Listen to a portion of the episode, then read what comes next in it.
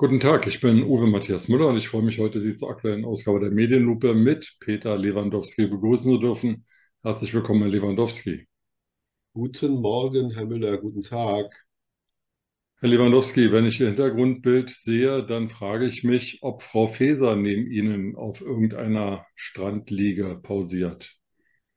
Was Sie mir alles zumuten wollen, das ist ja ganz erstaunlich. Wenn ich auf einer Strandliege bin, egal wer es ist, möchte ich einfach nur meine Ruhe haben. Also deswegen würde ich Frau Faeser natürlich gerne am Strand treffen und mit ihr spazieren gehen und reden, aber auf der Liege möchte ich doch bitte meine Ruhe haben. Selbst auch vor einer Medienlupe. ja, so ist das mit dem Ruhestand, Herr Lewandowski. Ja. Sarah Wagenknecht, ich glaube, sie ist 54 Jahre, ähm, hat das Bündnis Sarah Wagenknecht gegründet, ein eingetragener Verein, aus dem Anfang 2024 dann eine Partei werden soll. Befindet sich Deutschland jetzt endgültig in der Rechts-Links-Klemme? Ich glaube, das zu sagen ist ein bisschen früh. Ich habe heute Morgen auch in der FAZ eine Einschätzung gelesen, dass ähm, ähm, Frau Wagenknecht durchaus auch das Potenzial hat, die AfD weiter zu stärken. Und jetzt sind wir mal ganz ehrlich, es ist jetzt erstmal eine Momentaufnahme. Und ich kann da drin auch nicht viel Neues in irgendeiner Form sehen, außer dass sie eben eine Bewegung gegründet hat, die ihren Namen trägt, was ja äußerst selten in der Bundesrepublik ist. Wir hatten hier in Hamburg auch mal die Schill-Partei, die aber, glaube ich, offiziell dann tatsächlich äh, einen anderen Namen hatte, Partei für Sicherheit und noch irgendetwas. Aber im Volksmund war es halt die Schill-Partei. Ähm, und sie wird ja bei ihrer letzten Friedensinitiative, die ja wohl auch den Hintergrund hatte, wir gründen dann eine Partei und wir werden stark, muss sie halt sehen, dass sie sich da erstmal Strukturen schafft. Und das ist was anderes als in Anführungsstriche große Reden zu schwingen. Und ich merke jetzt bei ihr auch schon eine gewisse Ausgrenzung. Also sie hat kein neues Personal, sondern sie greift auf ihr altes Personal zurück. Es sind keine neuen Gesichter dabei, wo man sagt, da sind Menschen dabei, die stehen jetzt für Aufbruch und die heißen jetzt nicht Alice Schwarzer, sondern auch jüngere Menschen beispielsweise, die für eine Überraschung stehen würden. Was mich aber stutzig gemacht hat, dass der Porsche-Fahrer Ernst, der ehemalige äh, die ehemalige Führungsfigur bei den Linken gar nicht in diesem Team mit drin ist, obwohl es groß angekündigt wurde. Das heißt, für mich, da muss es wohl auch im Vorfeld auch innerhalb der Gruppe schon Streitigkeiten gegeben haben. Und deswegen würde ich das jetzt noch nicht so groß in irgendeiner Form erstmal ansiedeln. Aber was sagt das über unsere Gesellschaft aus, wenn die AfD in Umfragen 23 Prozent bekommt aktuell und eine Wagenknecht-Partei mit einem in weiten Teilen ja ähnlichen Programm, bisschen noch sozialistischer, aber auch national und sozialistisch, so um die 20 Prozent äh, zugeschrieben bekommt. Ich gebe zu, aktuelle Momentaufnahme, aktuelle Umfrage. Ähm, was sagt das über unsere Gesellschaft, über unsere Demokratie?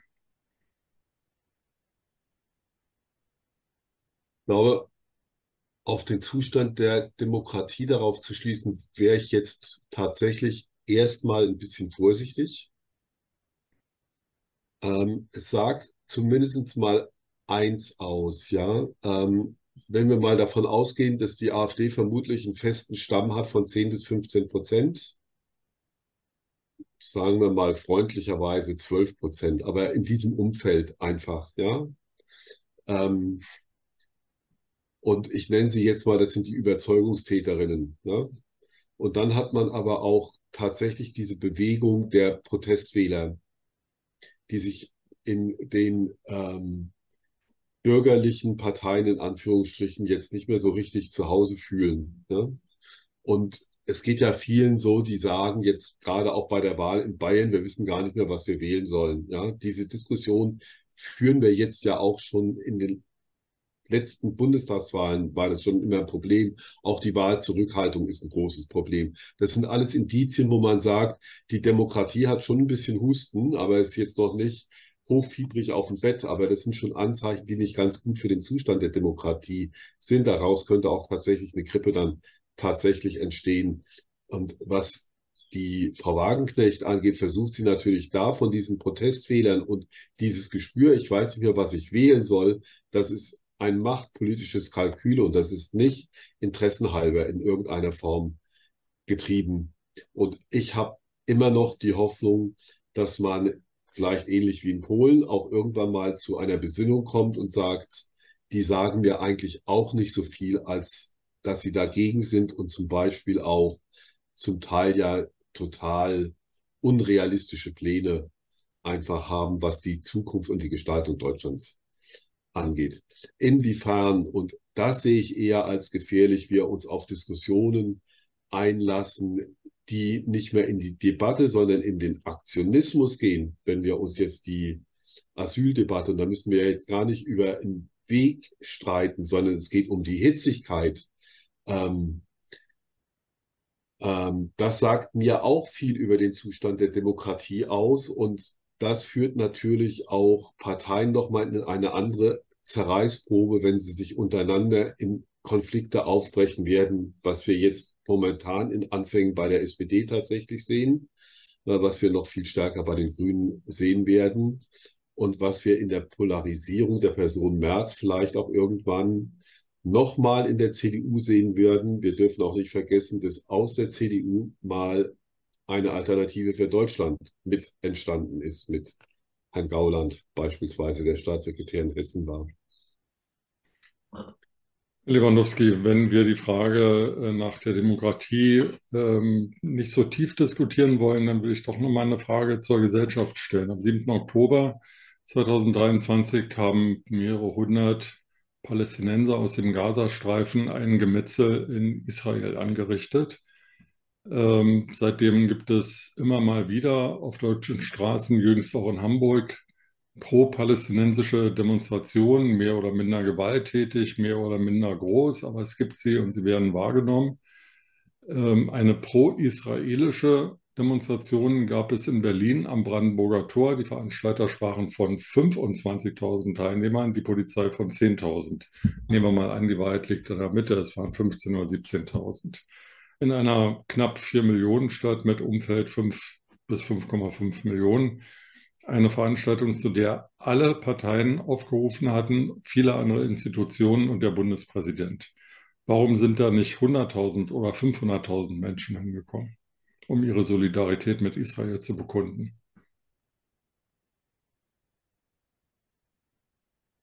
Ich glaube, weil viele Menschen tatsächlich zu dem Staat Israel in den letzten Jahren ein zwiespältiges Verhältnis entwickelt haben das muss, ich muss da wirklich sehr vorsichtig sein, weil ähm, den Staat Israel zu kritisieren, heißt noch lange nicht, dass ich ein Antisemit sein muss. Ja? Und natürlich wäre es geboten gewesen, nach diesem fürchterlichen Anschlag mehr Solidarität auf den Straßen zu zeigen. Das ist auch vollkommen klar. Ich habe heute auch wieder in der FAZ einen Artikel gelesen ähm, von einer Psychologin, warum Menschen immer versuchen, eine Realität aus, auszuschalten und einfach nur ihre eigenen Interessen in irgendeiner Form zu sehen und sich auch einer gewissen Unwissenheit absichtlich hinzugeben. Es gab auch keine Solidarität mit den Amerikanern nach 9-11. Das gab es auch nicht. Ne? Die großen, großen Demonstrationen waren Friedensbewegungen, damals Bonn, ähm, gegen, die, gegen die Nachrüstung. Aber das hält sich bei den Deutschen wirklich in Grenzen und in anderen europäischen Ländern habe ich das auch nicht beobachtet.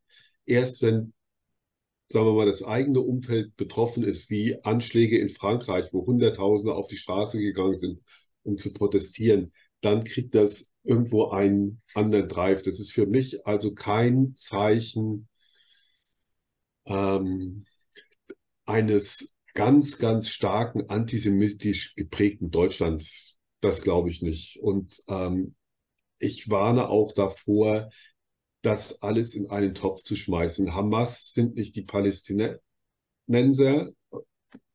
Und Antisemitismus heißt, nee, Kritik an Israel muss nicht immer Antisemitismus heißen.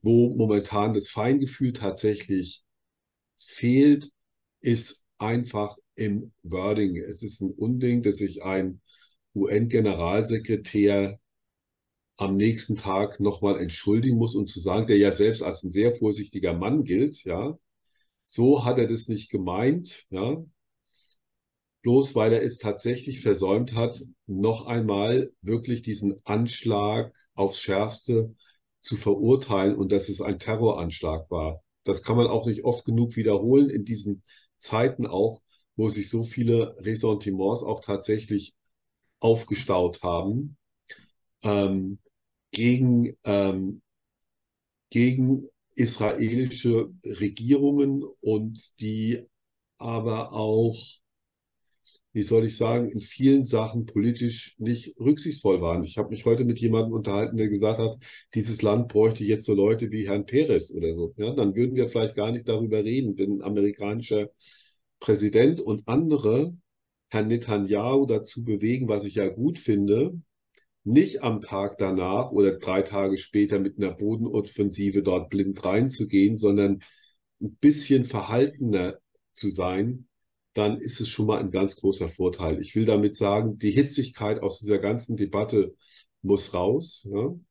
Wir müssen natürlich Solidarität auch zeigen mit den Opfern, mit dem Staat. Israel hat ein Existenzrecht, müssen wir über alles gar nicht reden. Ja?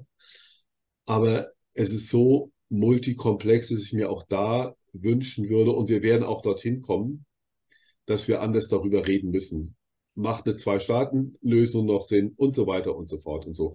Vieles aber, passiert. Aber Herr Lewandowski, aber Herr Lewandowski ähm, Entschuldigung, wenn ich Sie unterbreche, weil tatsächlich ist es so, dass Sie jetzt in diese Guterres, Heusken und was weiß ich, Linie abdriften, was Sie nicht wollen. Ich kenne Sie da auch glaube ich, zu gut, als er Ihnen das unterstellen würde.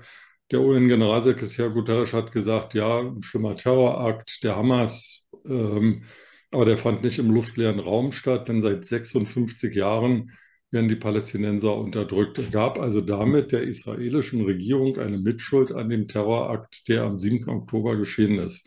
Und das offen gestanden finde ich nicht in Ordnung, weil das dass, dass, genau, dass, das Kinder, dass Kinder enthauptet werden, Frauen vergewaltigt und lebendig verbrannt werden, das ja. ist keine Kriegsführung, das sind auch keine Kriegsverbrechen, weil der Gazastreifen kein Staat ist, also kann auch gar kein Krieg geführt werden und kein Kriegsverbrechen stattfinden. Das sind Terrorakte. Und ja. die sind nicht mit einer ähm, Besetzung oder mit einer Besiedelung irgendwelcher Gebiete zu rechtfertigen. Wer sich moralisch überlegen fühlt, darf sich nicht auf eine solche Ebene begeben. Also damit meine ich sowohl den UN-Generalsekretär als auch die Hamas. Erstens. Zweitens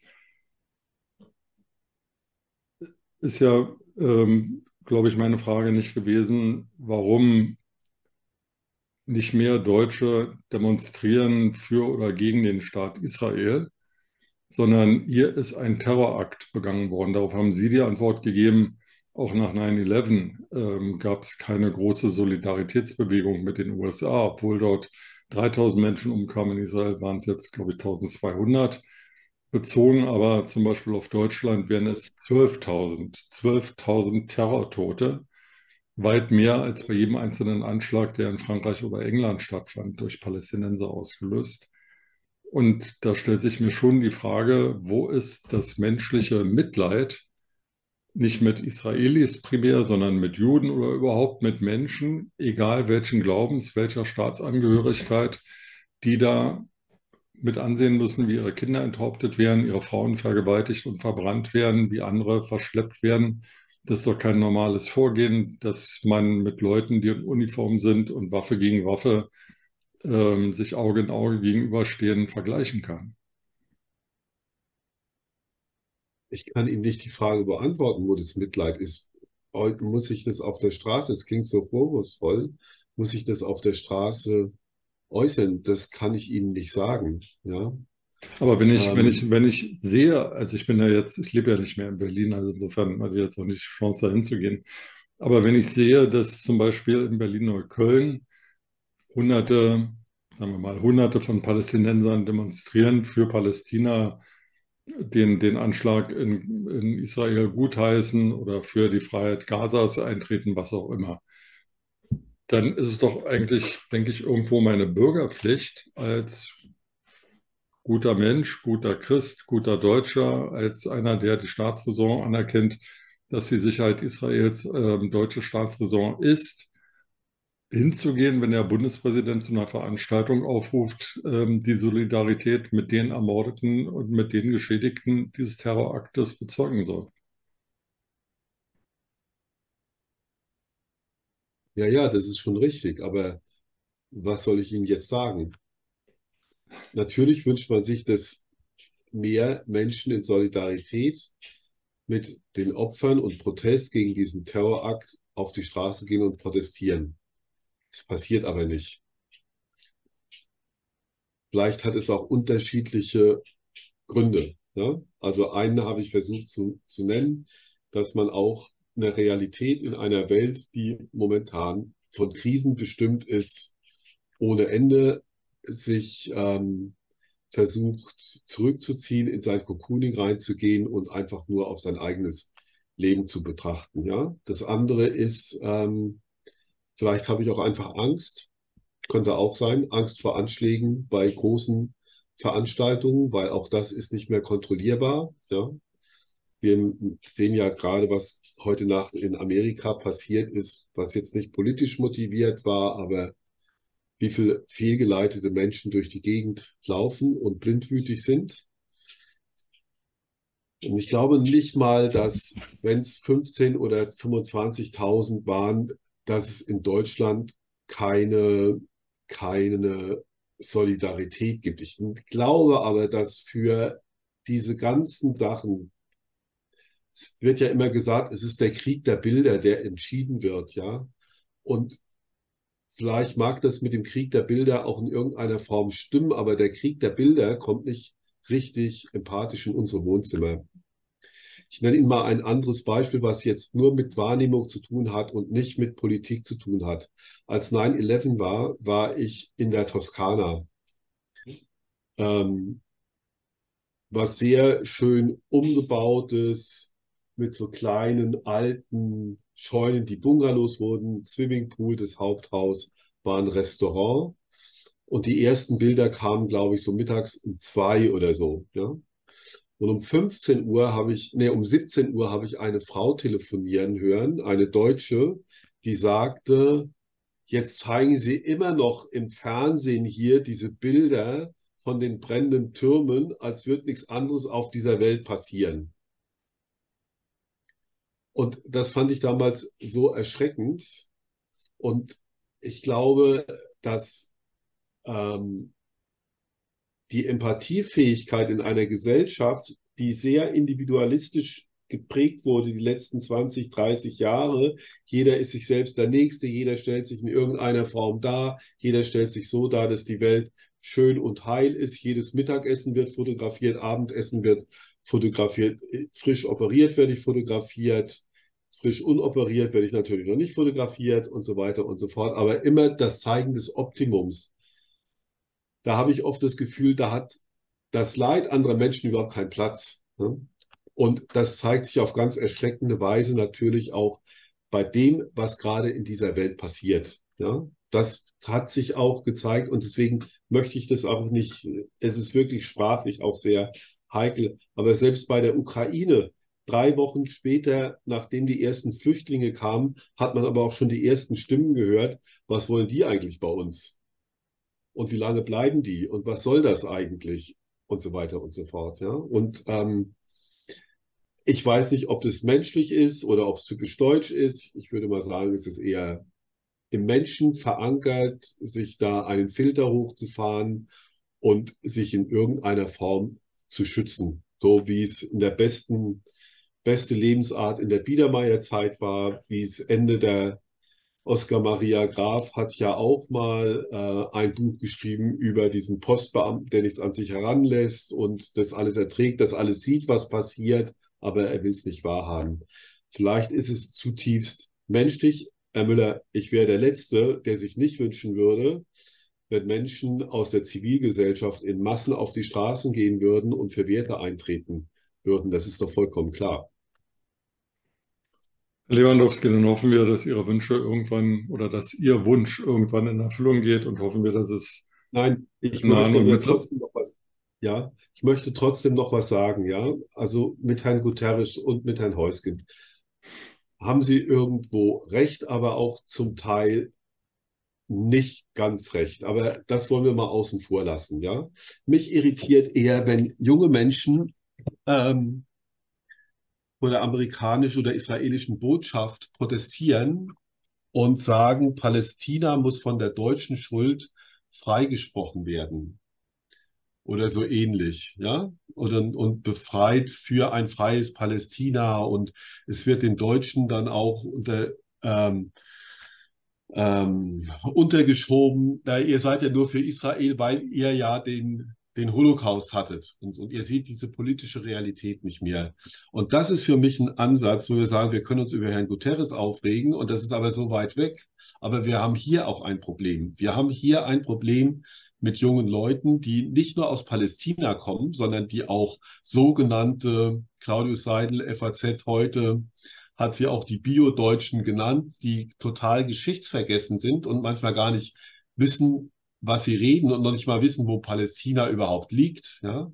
Und da müsste natürlich auch deutsche Politik, Aufklärung, das müsste hier passieren. Man sieht, man liest mal ab und zu oder sieht mal eine Sendung über die Geschichte von äh, seit 1945, aber fragen Sie einen Menschen draußen auf der Straße, was ist da eigentlich passiert? Ja? Und wo hat sich da Deutschland nach dem Zweiten Weltkrieg auch einzuordnen und woher kommt diese Solidarität und was heißt Israel Schutz, Israel Unterstützung ist Staatsräson, was nicht festgeschrieben ist in einem Grundgesetz, aber es wurde von Frau Merkel zum ersten Mal Staatsräson heißt, ähm, genannt. Das heißt, das müssen wir besprechen und solche Vorkommnisse sind so schrecklich, sind wirklich sehr, sehr schrecklich. Aber es wäre auch für uns, anstatt sich ständig über irgendetwas auf dieser Welt aufzuregen, was mit diesem Konflikt zu tun hat, sollten wir vor der eigenen Haustür kehren und sagen, wie aufgeklärt sind die Menschen eigentlich über ihre eigene Geschichte und müssten wir da nicht viel, viel mehr Flagge zeigen. Und vielleicht würden dann auch mehr, viel, viel mehr Menschen auf die Straße gehen, um es mal ganz offen zu sagen. Ja? Ich habe äh, von Zeitwissen habe ich am Wochenende nochmal ein Sonderband über jüdische Geschichte gelesen und das war erschreckend, was auch im Mittelalter passiert ist. Und sie haben dann aber auch Bilder gezeigt, wo reiche jüdische Familien äh, in einem Ort an der Schweizer Grenze von den äh, Nationalsozialisten, von der SS abgeholt worden sind. Und man hieß ja immer, ja, wir haben das ja alles nicht gewusst. Da standen die Leute auf der Straße in den Fenstern und haben zugeguckt. Und einen Tag später wurden die Besitztümer dieser reichen Familien versteigert und die Versteigerung war ausverkauft gewesen. Auch das ist deutsche Realität und dem müssten wir uns, oder deutsche Vergangenheit, und dem müssten wir uns viel mehr stellen. Also wir sind auch Weltmeister im Vergessen. Und warum sollen dann die Weltmeister im Vergessen auf einmal auf die Straße gehen, weil sie nicht die Beziehung dazu haben? Das ist ein wirklich großes Problem. Ja? Und das macht mich eigentlich ähm, ziemlich traurig. Und wenn wir bei Medien sind, finde ich, darf man das nicht oft genug sagen. Man muss es sagen und immer wieder damit kommen, anstatt sich immer wieder über das Gleiche aufdrehen, hat die Israel jetzt die falsche Politik, die richtige Politik gemacht. Es nützt uns alles nichts. Die Lage ist so, wie sie ist. Und wir müssen jetzt leider an Lösungen finden und das ist schwer genug. Und ich habe immer die große Befürchtung, dass es immer weiter sich verhärtet, wo wir beide jetzt nichts für können oder Menschen, die nicht auf die Straße gehen, dass dieser berühmte Flächenbrand bald Wahrheit wird. Gut, ich will von mir aus abschließend sagen, mir ist es wurscht, ob dort Juden, Moslems, Christen oder Orthodoxe umgebracht wurden. Ich finde es inakzeptabel, dass ähm, nicht bewaffnete, nicht Armeeangehörige, Kinder, Frauen, Greise, Männer massakriert werden, nur weil sie auf der anderen Seite der Grenze leben. Natürlich. Und ähm, das hat für mich jetzt wirklich nichts mit dem Nahostkonflikt zu tun. nichts mit dem Holocaust zu tun, nichts mit der Shoah zu tun, nichts mit irgendwelchen anderen Dingen, die zwischen Juden-Arabern oder Christen-Arabern und Christen und Juden irgendwann mal passiert sind. Das ist ein verachtenswerter Terrorakt, bei dem jede Formulierung, äh, wenn man darüber spricht, wichtig ist. Das haben wir heute in unserem Gespräch erlebt. Und ein Spitzendiplomat wie Herr Heusgen oder ein Spitzendiplomat wie Herr Guterres sollten das Fingerspitzengefühl haben, sich hinterher nicht für ihre Worte entschuldigen zu müssen. Sie sollten Worte wählen, die unmissverständlich sind. Vielleicht würde das auch dazu führen, dass den meisten Bürgern jedenfalls klar wird, was dort geschehen ist, ist ein Terrorakt, eine Fortsetzung der Anschläge von Paris, London, Brüssel und so weiter. Und wenn wir nicht wollen, dass es ähm, größere Kreise zieht, dann muss eben ein Zeichen des Friedens gesetzt werden. Noch ein Satz das Thema lässt uns beide ja nicht los. Ja? Welche Notwendigkeit gibt es, dass Herr Heusgen im ZDF interviewt wird? Keine. Keine. Ja? Und das löst wieder ein Ereignis aus. Ja? Das gleiche ZDF, das Herrn Lanz äh, beschäftigt, wo antisemitische Äußerungen in einem Podcast kommen und man sich hinterher mal ganz kurz entschuldigt. Darüber regt sich keiner mehr auf, sondern dieser Podcast wird vermutlich weiter von 500.000 Menschen gehört. Ja, das zeigt so dieser Selbstreinigungsprozess irgendwie dann auch bei, bei Medienschaffenden. Das ist nicht gut. Ja, und ich muss nicht den nächstbesten Gesprächspartner bei aller Wertschätzung von Herrn Holzken, Sie haben ihn ja auch interviewt, der gilt ja sonst als ein sehr vernünftiger Mann, ich muss nicht jede Sau durchs Dorf in irgendeiner Form treiben oder es suchen, sondern ich muss bei dieser jetzigen Weltlage ganz anders dran gehen. Über die Gefahren, als es passiert ist, habe ich zu meiner Frau gesagt, das hätte auch mein Sohn sagen können, das hätten Sie sagen können, Ihre Tochter sagen können. Da steckt der Iran dahinter, das werden sich die Amerikaner nicht gefallen lassen, das wird sich hochschaukeln, da lacht sich Putin ins Fäustchen. Das ist das Einmaleins, das wir mittlerweile nebenher lernen. Wir werden auch lernen, dass China mit Taiwan, wir werden das alles, ja, alles vorhersehbar. Da brauche ich keine vermeintlichen Experten, die nicht alle auf Geheimdienstinformationen oder sonst was zurückgreifen können, sondern die ihre persönliche Einschätzung geben. Auf die kann ich als Konsument, als Medienkonsument verzichten, weil ich einfach brauchbarere Informationen brauche dafür. Ja, und das verlange ich auch tatsächlich von, von Medien, dass Informationen da sind. Ich habe heute Nacht was gelesen. Von Lewandowski, wir müssen zum Ende kommen. Ich weiß, Sie haben den nächsten Termin. Ein Institut von London, das nachgefolgt hat mit Open Source Techniken, welche Raketen irgendwie abgegangen sind auf dieses, äh, auf dieses Krankenhaus. Und es waren nicht nur Hamas-Raketen, es waren scheinbar auch welche, aus dem anderen Streifen und es war eine Kollision, die man sich nicht richtig erklären kann. Also auch da gibt es nicht schwarz und weiß und so weiter und so fort. Wir gehen noch mal in die zweite Runde, Herr Müller. Vielen Dank. Das machen wir, aber für heute ist erstmal Schluss. Schön. Dankeschön. Bis dann.